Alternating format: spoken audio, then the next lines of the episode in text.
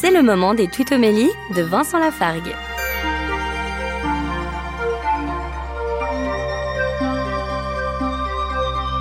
Au psaume 85 ou 84 selon les Bibles, le verset 11 nous dit Amour et vérité se rencontrent, justice et paix s'embrassent. On devrait graver ce psaume au fronton de tous les tribunaux du monde entier. L'amour se nourrit de vérité, la justice se nourrit de paix, et vice-versa. Il faut toujours les deux. Dans un jugement, il faut toujours les deux pour avancer. On avance dans la vérité si on avance dans l'amour. On rend la justice si elle procure la paix. Retrouvez Vincent Lafargue sur sa chaîne YouTube, Serviteur quelconque.